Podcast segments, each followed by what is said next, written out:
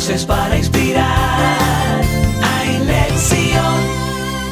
Hola amigos, un gusto saludarlos desde Israel. Mi nombre es Anabela Yaroslavsky y me honro en dirigir el movimiento Ailet Zion, un programa para América Latina del Departamento de Educación de la Organización Sionista Mundial. Les presento un nuevo proyecto que estamos iniciando. Se trata de una serie de podcasts educativos que estaremos transmitiendo con regularidad para compartir valiosos recursos que permitirán el enriquecimiento personal y profesional de nuestras comunidades educativas, en línea con el manifiesto de nuestro movimiento Ailet Zion. Este proyecto de podcast tiene tres con los que construimos su programación, en la que incluimos temas relacionados con judaísmo, israel y sionismo y temas generales de educación. Hoy conversaremos de un tema de actualidad de un año tan singular como ha sido el 2020. Después de muchos meses de incertidumbre y de la migración repentina de nuestras escuelas a un sistema completamente online, el primer país de nuestra comunidad educativa en abrir sus puertas e impartir clases de manera presencial fue Uruguay.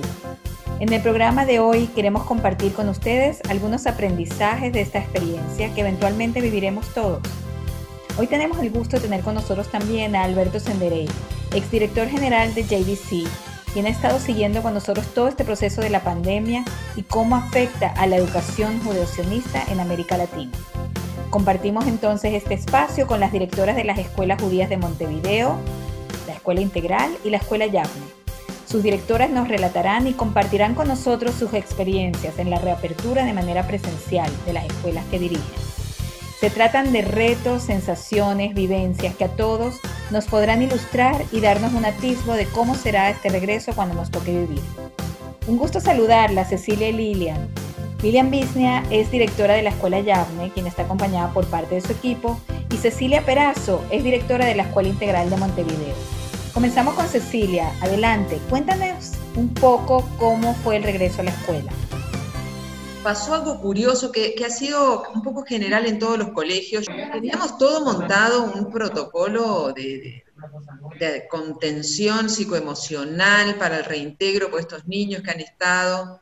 Volvieron al colegio, pero como si no se hubieran ido nunca con, una disposición, una buena onda, los niños chiquitos que ay, van a llorar, no se van a querer desprender de los padres, nada. Eso eh, creo que fue de las ventajas de mantenerse comunicado, contactados por Zoom o por Meet, que se vieron, se siguieron viendo, siguieron en contacto, no cortaron del todo. Yo creo que también la, excelente disposición de los padres de, a favor del reintegro, ¿no? Y eso que acá en, Uruguay no, por ahora no, no, es obligatoria la asistencia, o sea, las familias pueden decidir no enviar a sus hijos y no se les puede poner inasistencia ni penalizar a los alumnos por eso. Lo que estamos haciendo recién ahora, por ejemplo, en primaria, eh, este mes de agosto estamos eh, poniendo pruebas de, como de, de, de evaluación, pero más bien diagnósticas, saber dónde estamos parados, Sí, los chicos me imagino que todos quisieron encontrar los amigos, sociabilizar, sí,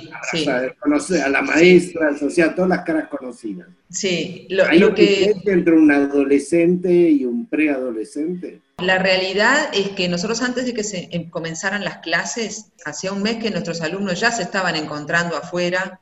Ah. Acá la comunidad es, es, pequeña y, y, está muy eh, localizada en, una zona, entonces este, se ven, van a, los, a las mismas nuot, se encuentran, son familia. Tal vez ese distanciamiento de extrañarse este, con los amigos eh, ya se fue desde antes, de alguna manera este, subsanando, saneando. Entonces, cuando se encontraron en el colegio, eh, ya se habían visto, la mayoría. Igual eh, había un deseo de volver. Bueno, les presento un poquito al equipo. Stephanie Cohen, que es la directora del área nacional de primaria, y Silvia, que es la directora general de inglés. Acá en Uruguay, el 14 de, marzo, bueno, se decretó lo que es la emergencia sanitaria y a raíz de eso la suspensión de las clases presenciales. En la virtualidad nos manejamos en, fases, una primera fase que, fue todo lo que es el trabajo asincrónico. Este, nosotros este, trabajamos con la plataforma Classroom, muchos niños no tenían el manejo, entonces bueno, fue todo un trabajo de eh, elaborar videos tutoriales, enseñarles, capacitar a los maestros. Una segunda fase en la cual este, dimos mayor profundidad a esas capacitaciones, ya con lo pedagógico y teniendo en claro cómo es eh, eh, un verdadero aprendizaje desde, esto remoto. Muchas maestras que nunca habían tenido este, tanto contacto con la tecnología se este, se enfrentaron a esto, se animaron y, bueno, la idea justamente es que todo este crecimiento que hemos tenido a nivel de tecnológico, poder mantenerlo ahora que, estamos volviendo a una semi-normalidad una tercera fase donde sí introdujimos toda la parte de instancias sincrónicas a través de, Zoom. Y bueno, eso fue, eso fue un, gran, un, gran quiebre positivo, este, porque los niños estaban necesitando ver a sus maestros, ese vínculo este, más cercano. Todos los viernes las maestras llamaran a los alumnos solamente para saludarlos, para ver cómo están. Hicimos una planilla de seguimiento para eso. En los cumpleaños teníamos una planilla de cumpleaños, las maestras enviaban videos este, creativos para ellos. Y bueno, en un momento las autoridades nos dijeron, bueno, vamos a empezar a hablar de retorno, que fue gradual y por zonas geográficas, según la cantidad de casos. En nuestro caso empezamos con inicial nivel 4, 5 y sexto año de bachillerato el 15 de junio este, nivel inicial de 1, 2 y 3 el 22 de junio y primaria y secundaria total el 29 de junio. O sea que el 22 de junio teníamos a todo el colegio aquí en, en la institución. Estamos esperando todo el tiempo los avisos gubernamentales que nos indiquen cuáles eran las, eh, o sea, de qué forma y todos los protocolos. Tenemos carpetas, o sea, enteras de protocolos y cómo hacer, y fue, eso fue difícil este, y engorroso. Las autoridades este, manejaron cuatro horas este, como un máximo por día, y bueno, nosotros logramos por un tema de cantidad de, alumnos, este, que, son relativamente pocos, y por tema de infraestructura, logramos que los alumnos este, pudieran venir todos los días, los cinco días de la semana, cuatro horas. y, y hay una cosa que nombraban hace un rato, el poder volver a estar todos juntos, esos primeros días, la energía que había en las clases, eh, la alegría que había. Yo me iba, pero inflada de felicidad. Vuelven a la escuela, pero no es la misma escuela. Hay una, tienen que entrar por determinado lado, limpiarse las manos, el, eh, las maestras están de tapabocas. La felicidad era tan grande, ¿eh? y, el poder estar en su escuela, y te decían, volví a mi escuela, que se adaptaron rapidísimo, más rápido los más chiquitos que los más grandes. ¿Y qué diferencia hay entre los adolescentes, o sea, la secundaria y la primaria? Los sistemas en Uruguay, que son bien distintos de, pasar de una maestra, o acá que tienen tres maestras, a casi 20 profesores en secundaria. Este, el vínculo es distinto. Igual eh, en secundaria, sobre todo en los primeros años, se palpaba eso de, bueno, al fin estamos juntos, al fin estamos lejos de los ojos de papá y mamá todo el día, porque para ellos estaban abajo de la lupa todo el día, y un adolescente estar ahí con ese monitoreo constante, ellos lo vivieron como un espacio de, libertad. Los de más los más grandes este, estaban como más enfocados al principio en, el estudio, en lo académico. Y ahora los ves un poquito más distendidos, disfrutando de este, el momento de, bueno, que entra un profesor y va el otro y tenemos un momento de conversar. Nuestro objetivo era que todo el grupo viniera junto.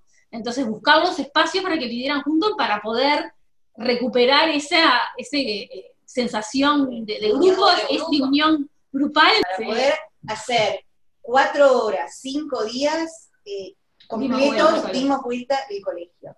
Porque eh, hay que respetar, ahora les van a contar un poco el protocolo, que es el metro y medio de distancia en la clase, que es la ventilación, o sea, es, otro colegio. Entonces tuvimos que mudar muchas clases, pero pudimos lograr, o sea, vienen todos en el turno matutino, las cinco veces, las cuatro horas. Todo el mundo quiere volver a la normalidad de antes, pero algo cambió en el medio, tanto para los maestros como para los, eh, los alumnos un tiempo antes generamos instancias con la psicóloga, con el grupo, para ir preparándolos en esta transición a la vuelta a clases. Y sí, nos encontramos con niños que no querían volver, con niños que querían volver ya, con niños que, bueno, que, se sentían cómodos en su, en su casa, con, con, sus padres, con muchos miedos. Fuimos trabajando puntualmente con esas familias, este, este, para acompañarlos, y con el grupo en general. Las primeras dos semanas fueron dos semanas de, estar con ellos, de acompañarlos, de, que se, vuelvan a sentir parte del grupo, de, que se acostumbren los hábitos. Nosotros tenemos que entender que el docente también tenía esas eh, expectativas de, bueno, ahora empiezo y empiezo con el programa y estoy eh, nervioso porque hay un montón de cosas que no di, entre comillas, digo, y se trabajó muchísimo, muchísimo antes de empezar, de que ese no era el objetivo. Este, el objetivo cuando entraron los chicos era recibirlos de una forma cálida, de que estuvieran contenidos, porque de verdad muchos pasaron mal la cuarentena. Los maestros, esto de que fueron pre-preparados, digamos, reentrenados, que no es que vuelva el chico y volvemos a dar la clase. O sea, ellos también, muchos son padres, tienen chicos y también salieron de la casa.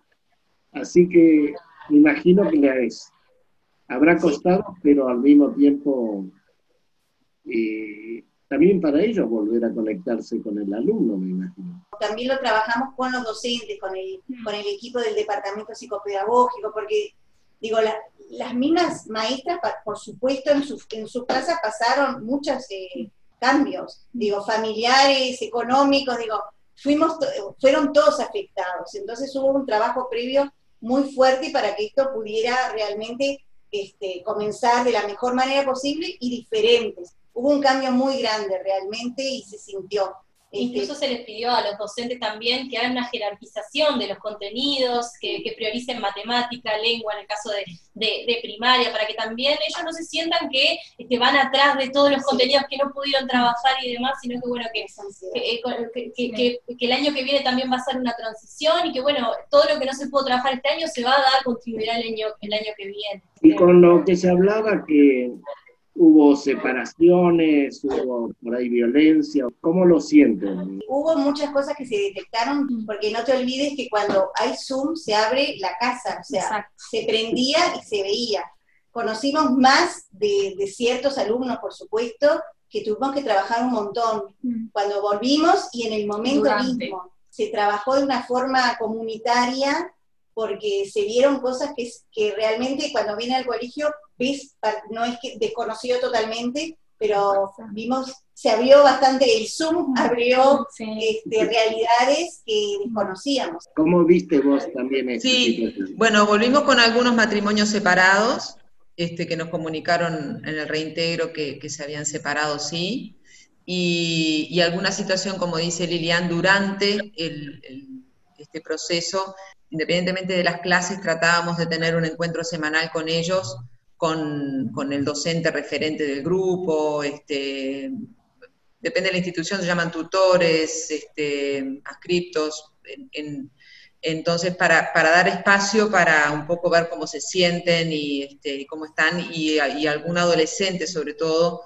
manifestó estar mal, el sentirse mal pasan las dos cosas, niños que, la pasaron bomba durante esta cuarentena porque en la casa están muy bien y son familias muy contenedoras y, capaz que hasta con temas de confort determinados y posibilidades económicas que les permitió pasar divinamente, y otros que las pasaron muy mal. Y eso mismo a nivel de los docentes, ¿no? Cuando el docente tiene una situación familiar compleja y tiene que quedarse 24 horas ahí, este, también la sufre a través de justamente los profesores referentes, los directores, ver de detectar qué docentes tal vez o qué funcionarios, porque también hay funcionarios no docentes, este, podían estar pasando por una situación de mayor vulnerabilidad, que necesitaran mayor contención este, desde todo punto de vista. El colegio también se armó una comisión de padres este, llamada Ticunolam para poder dar ayuda a aquellas familias y funcionarios que necesitaran desde canastas de alimentos,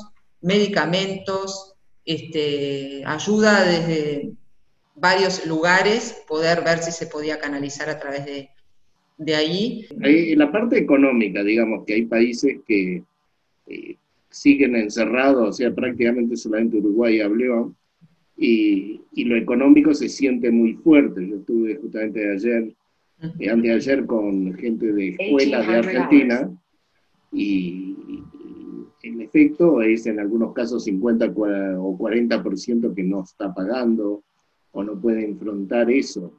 ¿Cómo afecta lo económico? Todos los chicos volvieron, pero ¿cómo está la situación de pago de cuotas o pedido de becas? Nos ayudó, creo, este, el que el periodo fuera como más acotado. Ya el hecho de que en mayo se anunciara el reintegro a la presencialidad, eso descomprimió mucho, por más de que el reintegro fue prácticamente un mes después, al ya saberse que había un, retorno, este, eso calmó bastante el, tema económico. Lo fuerte fue en los meses de abril y mayo, este, y, y, sí, hubo, a ver, los colegios anticiparon a dar descuentos a priori, este, inclusive nosotros en niveles, eh, nivel inicial, eh, sobre todo los más chiquitos, donde realmente la propuesta que nosotros podíamos darles desde la virtualidad era muy magra con respecto a lo que el padre necesita en la presencialidad, porque era más que nada mantener el vínculo con el niño. Uno no puede decir que cumplió un programa con nivel 1 a la distancia, es como poco creíble. Entonces, este, en esos niveles, el, colegio dispuso este, hasta, hasta una rebaja del 100%, o sea, que fuera una beca total la, cuota por los meses de, de abril y mayo, pero invitando a aquellas familias que por su situación económica sí pueden seguir pagando, que por favor lo hagan, en el entendido que la escuela es una comunidad y nos tenemos que apoyar entre todos. En ese sentido, creo que las escuelas comunitarias este, fueron mucho más solidarias que las escuelas, otros colegios privados de, la zona, donde lógicamente no hay una, una, pertenencia o una identidad única. En ese sentido, la, comunidad este, eh, funciona como bloque y funciona de manera muy solidaria, por supuesto atendiendo las situaciones reales que existen de dificultades este, económicas, familias que perdieron sus trabajos, sus negocios cerrados por dos meses, eso obviamente tiene su impacto. ¿Y Yable también es más o menos lo mismo?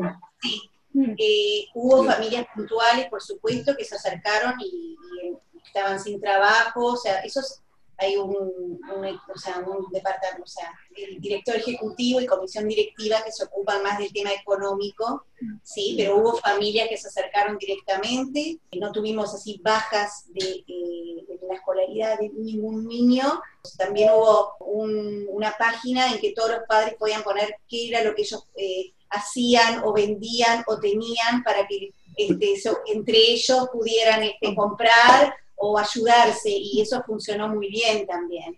En la Generalidad de Uruguay sí hay, hay, hay, dos colegios privados que cerraron y hay otros colegios que sí que están en situación donde más del 50% de, de, la matrícula no está pagando, está con deudas este, grandes. En todos lados eh, se habla que mil millones de alumnos eh, este año van a perder por lo menos la mitad del año de, de estudio y que eso va a tener un impacto como un año semi perdido en, en la formación de los chicos a nivel mundial.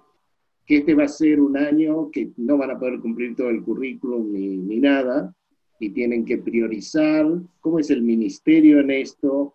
Por ejemplo, hay países el ministerio dijo solamente se enseña gramática y el idioma local y matemáticas, un poco de inglés y olvídense del resto. Ustedes son uno de los pocos países que pueden dar cierta experiencia para compartir con otros. En el Uruguay, eh, nuestros colegios son colegios habilitados, o sea, eh, seguimos las pautas de, las autoridades nacionales. Em, no obstante, las autoridades eh, están dando mensajes de cierta flexibilidad este, porque entienden, obviamente es que si nosotros estamos en una situación complicada, porque no estamos pudiendo dar todos los, cursos tal cual los tenemos eh, planificados y previstos, eh, la situación de las, instituciones públicas es bastante más precaria porque este, no tienen las posibilidades de, de, colegios como los nuestros en cuanto a ni locativas, ni ni este, de posibilidad de ampliación horaria, ni de, ni de situaciones de, alumnos que ahí sí de repente están asistiendo en menos eh, proporción. Y los el mensaje general ha sido este, de la preocupación o el interés porque el, chico no se desvincule del centro educativo.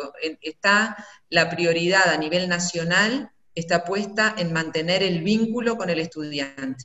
En secundaria eh, hay una deserción a nivel nacional pública muy importante de alumnos, alumnos que dejan en la mitad el liceo y está más que nada la preocupación puesta ahí, o sea que lejos de estar priorizando lo que son contenidos y lo que son el cumplimiento de programas. En el caso de los, de los colegios como los nuestros, que tenemos como otras posibilidades, otra organización, este, otro nivel sociocultural de las familias también, que eso contribuye favorablemente a, cómo se ven o, el lugar que tiene la institución educativa en la vida familiar, ¿no? la, importancia que tiene la educación en las familias y en la colectividad este, judía más todavía. Em, entonces no se minimiza para nada lo, que sucede en el colegio, todo lo contrario. Entonces, este, nosotros estamos en una situación privilegiada, donde, donde pensamos que puedan quedar algunos contenidos, sí, sin cubrir para el año que viene, pero también con la ventaja de que son nuestros propios alumnos el año que viene. O sea que si nosotros el próximo año se nos antoja este, tomar contenidos de este año y que se den el año que viene, nadie nos va a impedir hacerlos. Si, si todavía hay una mezcla de presencial sí, sí. con algo sí, sí, porque, claro, los chicos están viniendo la mitad del horario nomás, presencial. Sí, nosotros estamos trabajando en lo que llamamos un periodo híbrido, donde hay, en nuestro caso, el 50% del trabajo que nuestros chicos hacen lo hacen en la presencialidad, eh, con a veces con, no con el docente con el que estaban trabajando, en el caso de inglés tuvimos que hacer eh, duplas nuevas de trabajo y fue otra este, actualización también ahí, sino que el 50% de, de, nuestra currícula se sigue dando de manera virtual, entonces eh, eh, no solo, sobre todo en el, en el área de inglés, en el área, en el área judaica y en algunas materias este, especiales que son las que siguen trabajando tanto en eh, instancias sincrónicas con, Zoom como trabajando en la plataforma. Para compartir experiencias este, en este modelo que es complementario, digamos, entre la presencialidad y la, virtualidad. En, el caso nuestro tenemos a los grupos divididos en dos por la cantidad de alumnos y los espacios físicos, que los salones no son lo suficientemente grandes como para que 20 alumnos estén separados un metro y medio, entonces los tenemos divididos. Entonces vienen de mañana una semana y de tarde a la semana siguiente. Cecilia, una pregunta. ¿Ellos tienen presencial solamente el área nacional y hebreo? No, cuando vienen de mañana tienen eh, tres horas de nacional y depende de la generación, tiene una hora todos los días, o de inglés o de educación judía. Y cuando vienen de tarde, tienen solo inglés y educación judía. Lo que pasa ahora que, claro, están o sea, disfrutan mucho más de venir al colegio de que otra vez conectarse por Zoom. Dejamos medio conectado con lo que pasa en la mañana a lo, a lo que tienen en la tarde. Cuesta que ellos entiendan que lo que pasa luego en la virtualidad no son deberes, es, es parte de la, de la, de la propuesta. Entonces, eh, creo que es parte de la adaptación de todos, ¿no? De que se entienda primero que, es, tan importante lo que pasa en, plataforma y lo que sucede de manera virtual que lo que está pasando en lo presencial, que es complementario. Este, y bueno, estamos trabajando para, porque hay temas de motivación también, el niño tiene que sentir las ganas de querer conectarse, tiene que tener algo que lo enganche. Justo hoy yo fui a la clase de primero y uno de los nenes este, me dice, a mí me gusta más inglés por Zoom. Inglés presencial es muy aburrido. Yo digo, ¿por qué? Claro, en Zoom las posibilidades de trabajo con, los materiales didácticos en inglés, con juegos, con videos, con juegos interactivos, un montón de cosas. Dice, acá tengo que prestar mucha atención. Ay, casi me, no lo podía agarrar y abrazarlo porque no, se puede. Los chicos proponen algo. Por ejemplo, ¿cómo preferiría que sea la escuela ahora? O esta mezcla del híbrido ¿Hay feedback desde los chicos, sugerencias para la nueva escuela? La transición con el departamento, allí este, se les dejó como una, una apertura que ellos, cómo se imaginaban la escuela, cómo querían, este, cómo querían volver, este, bueno, algunas de las cosas que ellos comentaban, este, pudimos este, implementarlas. Se escucha el ruido de los niños otra vez en el recreo y es maravilloso. Nos queremos reunir con ustedes de nuevo en aproximadamente un mes eh, para saber también cuáles son los avances y cómo va eh, este regreso, si hay cambios que ustedes sí sienten que pueden mantenerlos, sostenerlos en el tiempo, porque como ustedes mismos han dicho, quieren poder aprovechar todo lo que se aprendió y todo lo que se avanzó y establecerlo en un proyecto educativo que tiene que cambiar de alguna manera. ¿Cómo se sentían ustedes como directoras? Eso no lo hablamos mucho. Las tensiones y los equilibrios, porque cuando recién Alberto preguntaba sobre a ver los chicos, qué es lo que querían, este, o si, bueno, de alguna manera todos hicimos dinámicas para, contemplarlos, para escucharlos, ver cómo estaban sintiéndose ellos, y muchas veces lo que ellos quieren, sobre todo estoy hablando más a nivel de secundaria, tal vez los padres quieren que estén conectados eh, desde las 8 hasta las 4 en un Zoom, porque se entiende, porque en el entendido que de otra manera no está sucediendo el aprendizaje, este, la tensión económica en el medio, la tensión con los docentes, también de ser contemplados, entonces, bueno, es negociación pura y, este, y llegar a equilibrio para que todos los, los, actores de alguna manera este, estén, aunque sea parcialmente, contemplados y, satisfechos, cosa que es muy difícil. El input, de, sobre todo de los adolescentes, de los del secundario, es muy interesante poder eh, decodificarlo y traerlo, porque es del alumno del futuro, digamos, es del alumno internetico, eh, que siente él que puede hacer más, o puede aportar, o eh, ser un partner. Mm. El maestro dice, bueno, queremos preparar una clase de esto y que tres chicos quieren ayudarnos a juntar material, a investigar en Internet, a traernos elementos, que ellos van a elegir con su mirada de, de la edad que tienen. Pero es interesante también que que un maestro va a buscar cierto material y va a descartar otro. Y por ahí los chicos, eh, por su edad, también van a elegir otro material o otros eh, ejemplos o situaciones. En este modelo híbrido tenemos que aprender con ellos esta nueva situación, que va a ser muy interesante. Lo que pasa es que no hay que perder de todas maneras el, el norte, que a veces, y en esta situación quedó muy evidente, de que todo el mundo opina de educación, todos saben, todos te dicen, todos te dicen lo que tenés que hacer y de qué manera sería mejor. Y bueno, y uno, y uno también tiene que dar la, seguridad a las familias de que, está a cargo este, y sabe del tema, es la, es la escuela. O sea, este, el, alumno puede, puede dar mucho aporte, igual que lo hace en la presencialidad, porque uno se tiene que nutrir con los intereses del alumno y, y, este, y no puede descuidar eso, pero el know-how y, créanme que de, aprendizaje eh, virtual en, un periodo de, emergencia sanitaria nadie sabía nada. Este, aparecieron una cantidad de cosas, pero, pero la realidad es que no había experiencia anterior como para poder este... eso es lo que dio también a que opinaran tanto los padres. Nosotros también empezamos, este, y bueno, fase uno, fase dos, fase tres, todo, era una, una prueba, ensayo y error, y los padres te dicen, bueno, quiero ocho horas Zoom, y, vos te, tenés que poner firme y tenés que demostrar que, y ponerte seguro que lo que estás haciendo es lo mejor para los alumnos y para todos, no es tan fácil que con, como, con lo conocido.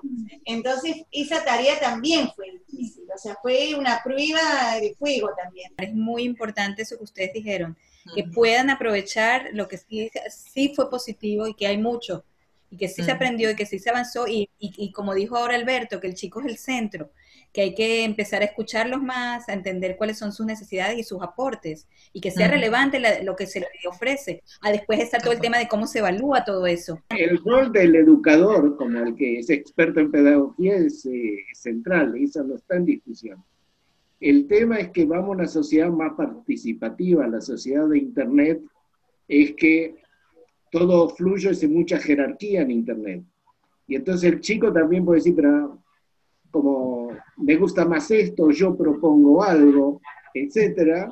Y me imagino así como fue un shock para muchos maestros de golpe este, todos estos sistemas. No, se dieron cosas este, interesantes. Yo tengo algunos docentes, porque tengo docentes como de un gap de edad bastante más grande, que son de la generación del Internet, que son este, que, obviamente ellos fueron gran puntual porque ayudaron a los otros y mentorearon a sus colegas, y veo las clases de ellos y la descosen.